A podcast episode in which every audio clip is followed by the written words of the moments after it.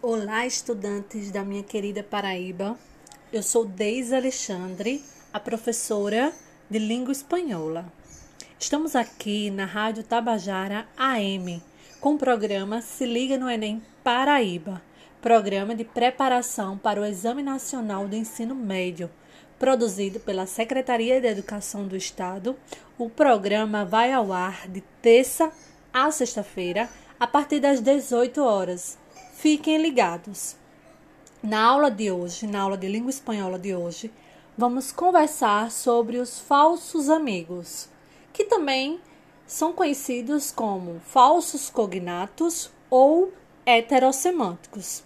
Bem, falsos cognatos.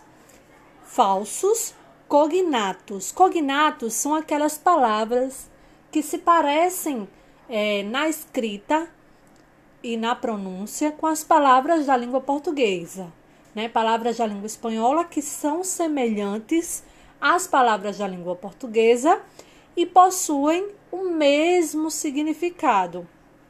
Essas palavras são conhecidas como cognatas. Já os falsos cognatos são as palavras que parecem na escrita e na pronúncia as palavras da língua portuguesa, só que possuem significados diferentes. Então, por isso, a gente nomeia como falsos cognatos, que também podem ser conhecidos, né, como já falei, como falsos amigos ou heterosemânticos. Então, a gente precisa estar atento a essas palavras porque podem gerar confusões na hora de interpretar um texto na prova do Enem. Então, é importante conhecermos os cognatos, mas também é muito importante conhecer os falsos cognatos, que são essas palavras que vão gerar dúvidas na hora de entender o significado de um texto. Mas a gente precisa ficar atento a um ponto bastante interessante na hora de, de realizar a leitura do texto, é o contexto. A gente precisa estar atento ao contexto da frase, ao contexto da palavra onde está inserido. Então, aí a gente pode levantar hipóteses sobre o significado da palavra, né? Então, dependendo do, do contexto, vocês já podem supor que aquela palavra não significa o que parece ah, estar escrito, o que parece para nós brasileiros. Então, nós brasileiros que estamos aprendendo a língua espanhola, a gente precisa estar atento a essas palavras, a esses falsos cognatos, porque existem muitos, existem muitas palavras falsas cognatas da língua espanhola em comparação à língua portuguesa. Mas por que isso acontece? Só um parênteses. E acontece também com a língua inglesa. Existem os falsos cognatos da língua inglesa. Só que o número de falsos cognatos da língua espanhola em comparação à língua portuguesa é muito maior porque tanto a língua portuguesa como a língua espanhola, elas possuem a mesma raiz. Elas surgiram a partir do latim. Então são línguas que são semelhantes. Até muita gente fala: "Não, a língua portuguesa é muito parecida com o espanhol, então não precisa estudar ah, o espanhol, porque eu já sei português, então é muito semelhante e não precisa. Calma que não é bem assim. Apesar de, ser, de serem línguas que se parecem muito por possuírem a mesma origem, que no caso é o latim, elas possuem suas particularidades, né? Possuem muitos falsos cognatos, possuem vocabulários próprios, possuem gramática própria. Então, é, são línguas diferentes, né? São idiomas diferentes. Então, não se iludam com essa ideia de que, ah, porque parece, porque dá para para fazer sem, sem precisar estudar, dá para fazer a prova de espanhol sem estudar, porque eu já sei português. Calma que não é bem assim, tá bom? Então é isso. Vocês já sabem como é que, por que elas parecem tanto, porque existem tantos falsos cognatos, porque, como eu já falei, elas surgiram a partir do latim, né? Então, possuem a mesma raiz. Então, professor, e quais são esses falsos cognatos? Bom, gente, existem muitos, muitas palavras falsos cognatos que não daria para eu falar todas, apresentar todas as palavras para vocês aqui, né? Mas eu vou apresentar algumas dessas palavras. Depois, eu vou trazer algumas frases, né, com palavras falsos cognatos para a gente fazer um comparativo, se a gente consegue identificar se é um, um falso cognato dentro do contexto. E por último, a gente vai resolver uma questão do Enem, né? Então, vamos lá à aula de hoje, né? Já realizamos a introdução, você já sabe o que significa falsos cognatos, você já sabe que falsos cognatos também pode ser conhecido como falsos amigos ou heterossemânticos e que são palavras que parecem na escrita, mas o significado é diferente. Já os cognatos são as palavras que se escrevem semelhantemente e possuem o mesmo significado. Tranquilo? Então vamos lá, professora. É, quais são a, as palavras que possuem semelhança na escrita, mas significados diferentes? Antes de eu apresentar a vocês essas palavras, eu quero que vocês entendam que não existe um grupo específico de palavras falsos cognatas. Não possui, não são é só substantivo, não são só adjetivos. Não, vai variar. Pode ser verbos, pode ser substantivos, podem ser advérbios e aí sucessivamente, né? Vai variar de acordo com a palavra em si, né? Então, interessante vocês saberem deste detalhe. Então, vamos lá. A primeira palavra que eu vou apresentar aqui para vocês é a palavra acreditar. Acreditar em espanhol significa acreditar valor. E muita gente pode é, achar que significa acreditar, né? Porque se escreve exatamente da mesma forma. Mas a palavra acreditar em espanhol significa acreditar valor, cartão de crédito, enfim. Segunda palavra é a palavra berro. Berro pode se confundir com a palavra berrar, gritar, né? Que se, semelhantemente a, se parecem na escrita, né? Berro. Mas a palavra significa agrião. Então, significado totalmente diferente. Há uma palavra que é heterossemântica e eu gosto muito, é a palavra de número 3. A palavra borracha. Borracha, muitos podem achar que significa borracha, de apagar. Mas na verdade, a palavra borracha, em língua espanhola, significa bêbada. Uma mulher borracha, uma mulher bêbada. Quarta palavra, cadeira. Cadeira pode ser confundida com a palavra, com o significado né, da palavra cadeira na língua portuguesa. Só que cadeira significa quadril, a parte do corpo, né? Quadril. Próxima palavra, chulo. Chulo pode significar algo ruim, chulo, né? algumas pessoas podem acreditar que, existe, que possuem esse significado. Mas chulo significa exatamente o contrário. Chulo significa elegante, bonito. Então a gente precisa estar atento, por exemplo, a essa palavra, porque dentro do contexto ela pode fazer com que nós acreditemos que significa algo ruim, mas na verdade é algo positivo, é algo elegante, bonito. Por exemplo, el chico es muy chulo.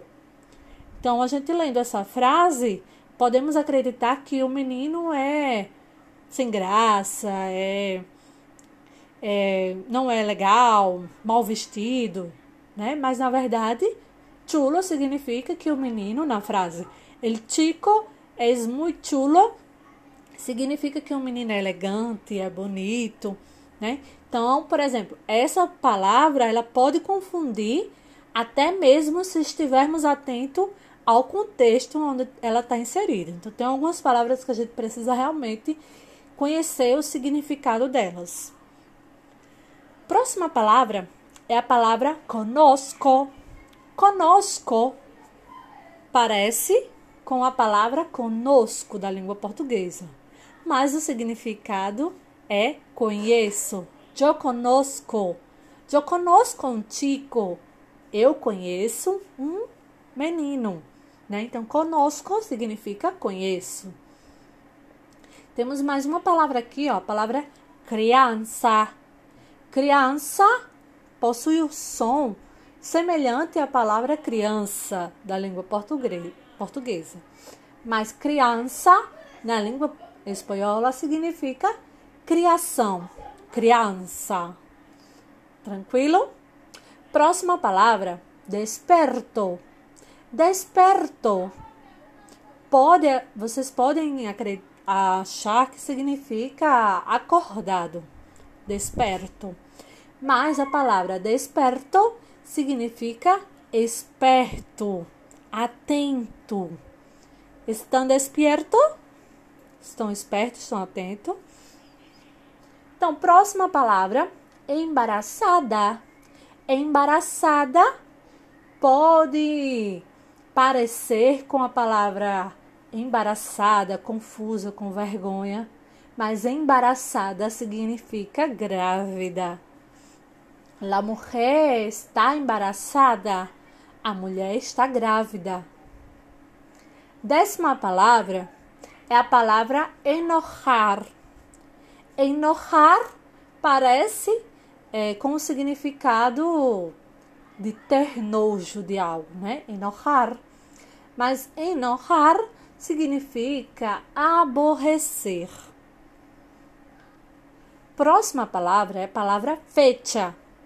Fecha, que parece com a, com a palavra fechar, significa data.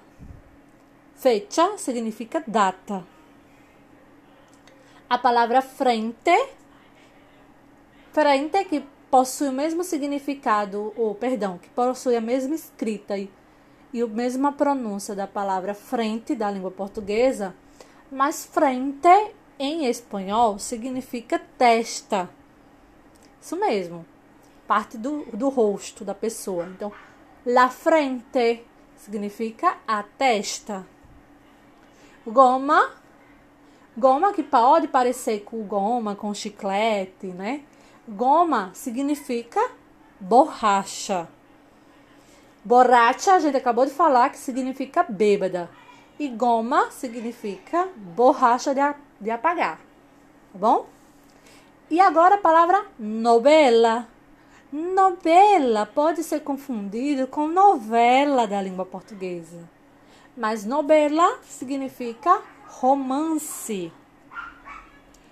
Oficina parece na escrita e na pronúncia com a oficina de carro da língua portuguesa.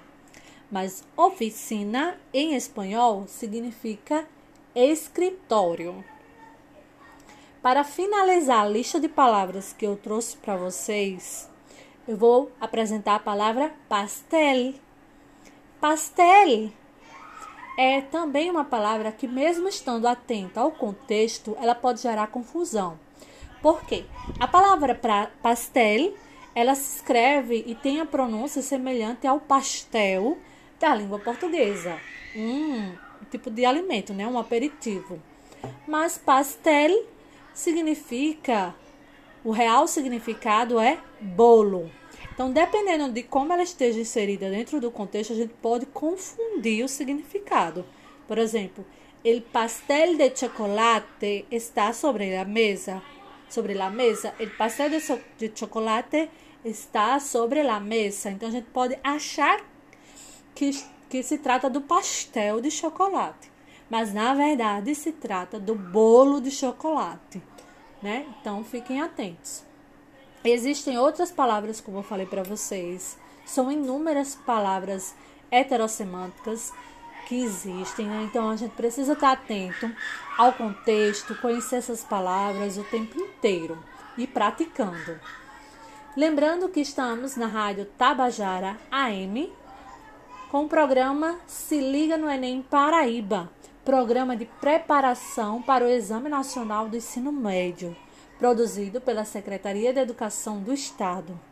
Aproveito para mandar um abraço para todos aqueles estudantes do nosso Cariri paraibano, aos estudantes da cidade de Guarabira, um abraço a todos os estudantes da Grande João Pessoa, Santa Rita, Bahia, Cabedelo. Um beijo para vocês. E vamos lá, vamos continuar ligadinho na rádio Tabajara AM com o programa Se Liga no Enem. Lembrando que o programa vai ao ar de, de terça a sexta a partir das 18 horas. Então, dando continuidade à aula de língua espanhola com a professora Deise Alexandre, com o tema falsos cognatos, vamos agora conhecer algumas frases com o uso desses falsos cognatos.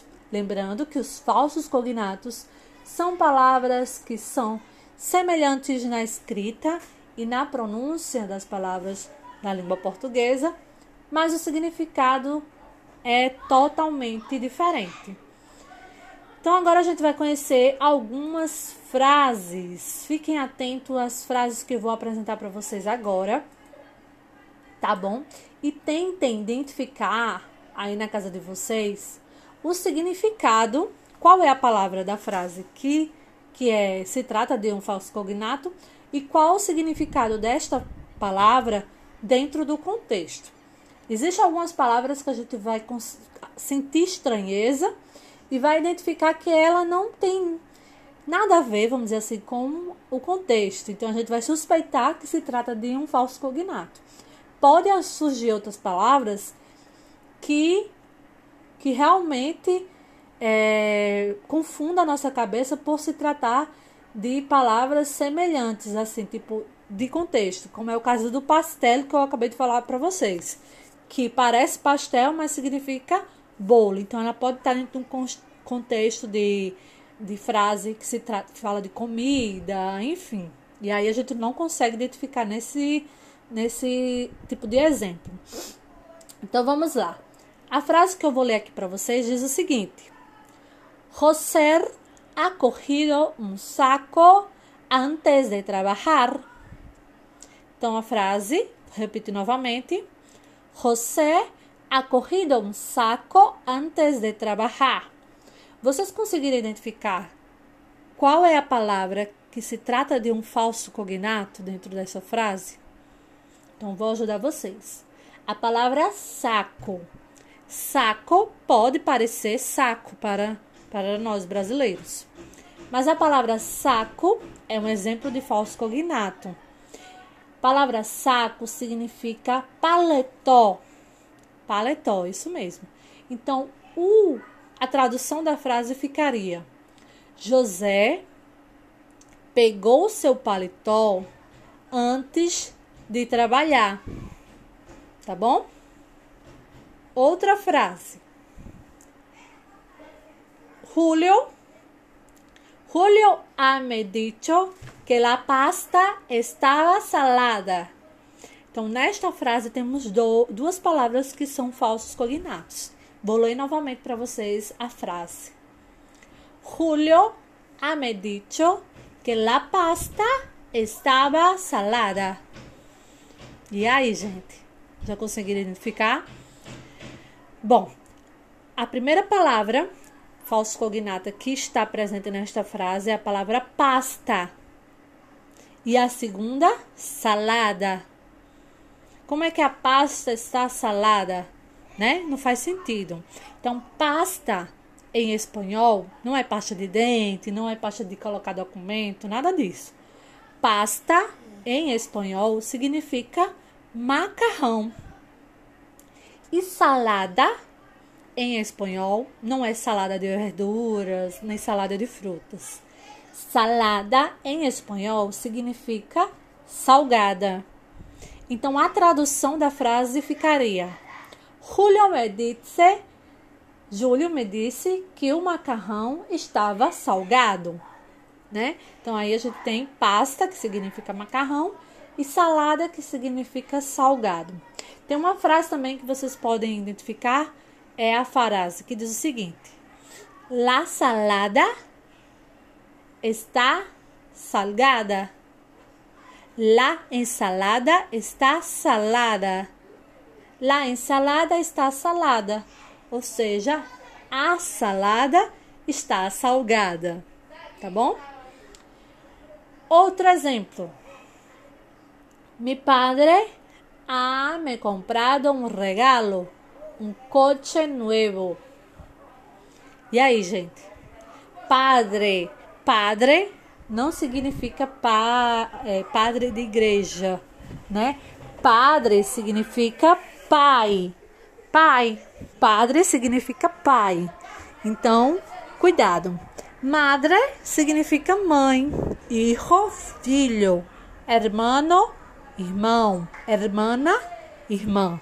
Né? Esses são os parentes da língua espanhola. Então, padre significa pai e não padre de igreja, né? Que vocês, quem é católico conhece, já ouviu falar muito.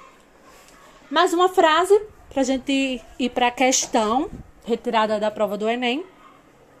É a frase que diz o seguinte: Tenho dolores em todo meu corpo. Então, dolores, né, pode ser confundido com um nome de pessoa, né? Por exemplo, Existe Dolores, la mujer Dolores, la senhora Dolores. Então, Dolores significa, na verdade, dores, né? E aí, agora a gente vai para questão de língua espanhola, né? Retirada da prova do Enem 2015. Então, vamos lá. Antes de tudo, quando a gente vai trabalhar uma questão, ou durante a prova do Enem, é, de língua espanhola, eu sempre peço a vocês que leiam o enunciado da questão antes de qualquer coisa. É interessante a gente ler primeiro enunciado para ficar sabendo do que se trata o texto, por exemplo para saber, para saber o que a questão quer de nós. Então, leia o enunciado antes mesmo de ler o texto. Tranquilo? Então vamos lá.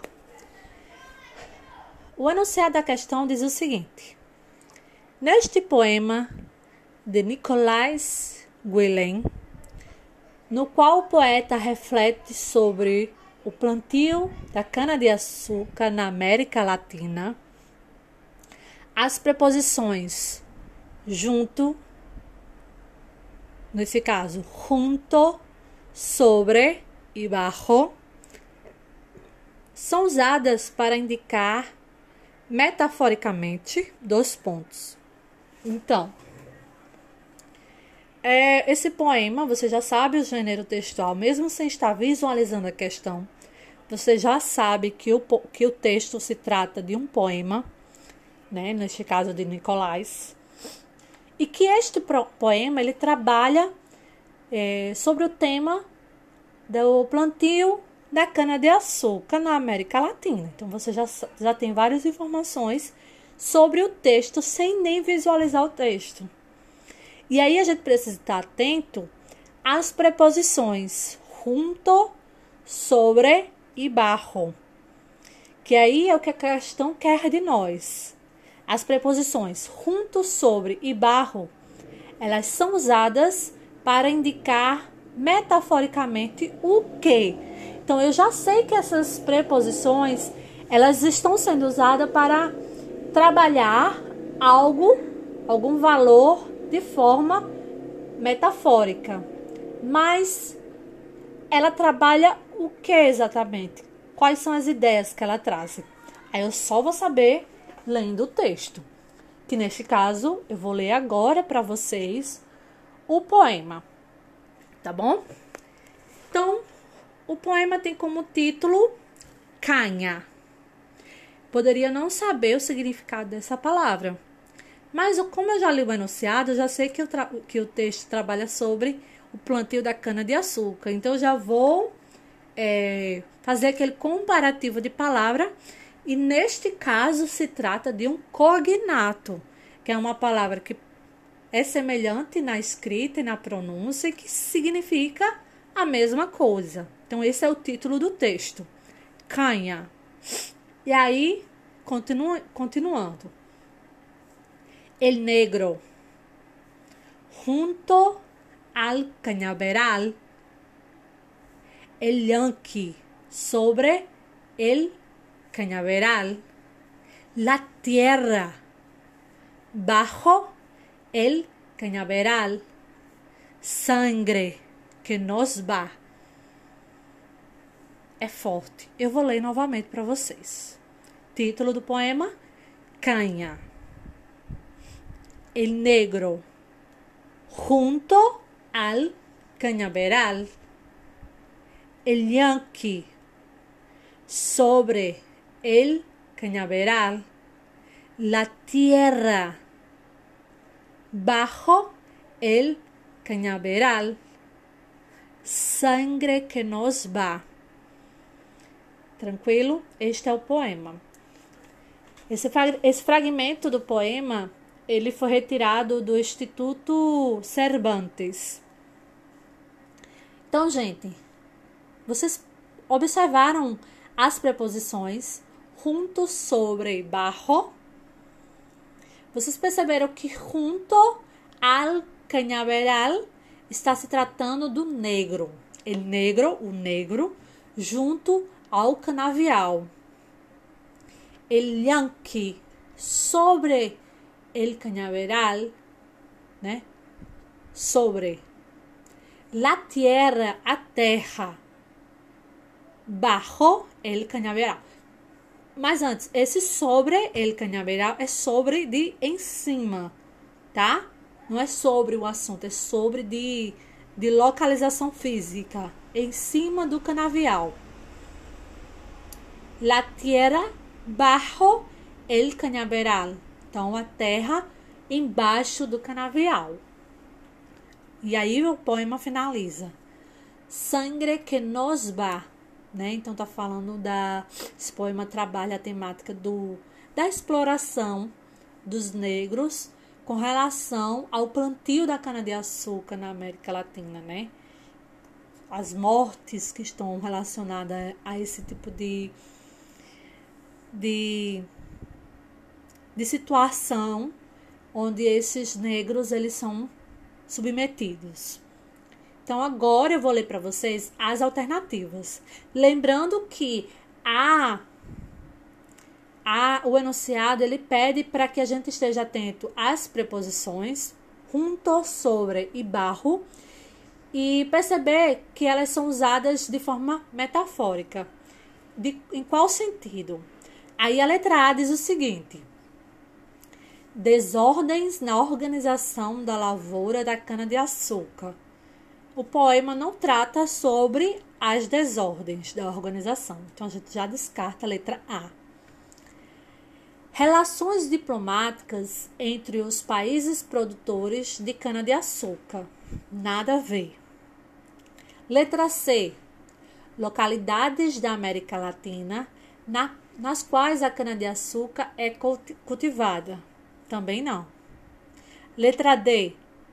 Relações sociais dos indivíduos que vivem no plantio da cana-de-açúcar. Pode ser. Relações sociais dos indivíduos que vivem do plantio da cana-de-açúcar. Será que é a letra D? Vamos ler a letra E? Funções particulares de cada profissional na lavoura da cana-de-açúcar. Nada a ver. Então, a alternativa correta, sim, é a letra D, porque o poema sobre fala sobre o plantio da cana-de-açúcar e o papel de cada um nessas atividades. A terra, o negro e assim sucessivamente. Então é isso, gente. Assim a gente finaliza mais um programa, né? Se liga no Enem, aula de língua espanhola. Lembrando que o programa vai ao ar de terça a sexta, a partir das 18 horas. Quero deixar um braço para todos os estudantes da nossa linda Paraíba e vejo vocês em breve. Beijão da sua professora de língua espanhola, Deise Alexandre. Estamos no programa Se Liga no Enem, da Rádio Tabajara. O programa vai ao ar de terça a sexta, a partir das 18 horas. Fiquem ligados.